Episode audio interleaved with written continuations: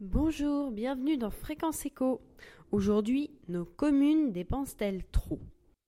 À l'heure où les contribuables voient rouge et où toute nouvelle taxe indigne, ne soit-il pas temps de rogner dans les budgets?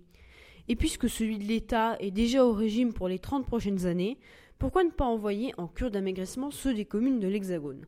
Certes, le mot fait trembler plus d'un élu local, mais en temps de crise, peut-on se permettre de l'ignorer? En effet, les scandales impliquant des municipalités se multiplient.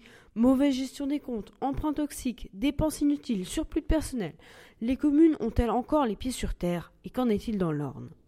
Pour répondre à cette question, prenons un cas concret. Condé-sur-Sarthe, petit village d'environ 2300 habitants, a la liste d'équipements municipaux impressionnante parmi lesquels un gymnase, un terrain de foot avec gradin, une salle des fêtes, une mairie rénovée, une grande école primaire, une maternelle et un bâtiment aux fonctions aussi diverses qu'indéterminées.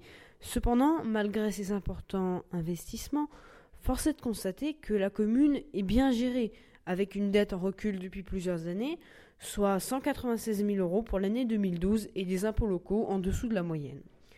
Ce qui frappe, en revanche, c'est l'importance de la dépense que s'apprête à faire la commune. 1,2 million d'euros pour la construction d'une nouvelle école. Une dépense qui paraît inutile au vu du bon état général de la construction.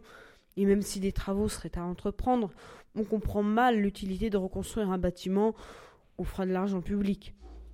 Cependant, la fièvre des grands projets est un mal horriblement contagieux et l'on peut penser que Condé l'a attrapé au contact de sa toute proche voisine Alençon, qui vient d'achever pour 13 millions d'euros le parc Anova, symbole des ambitions culturelles de la ville ornaise.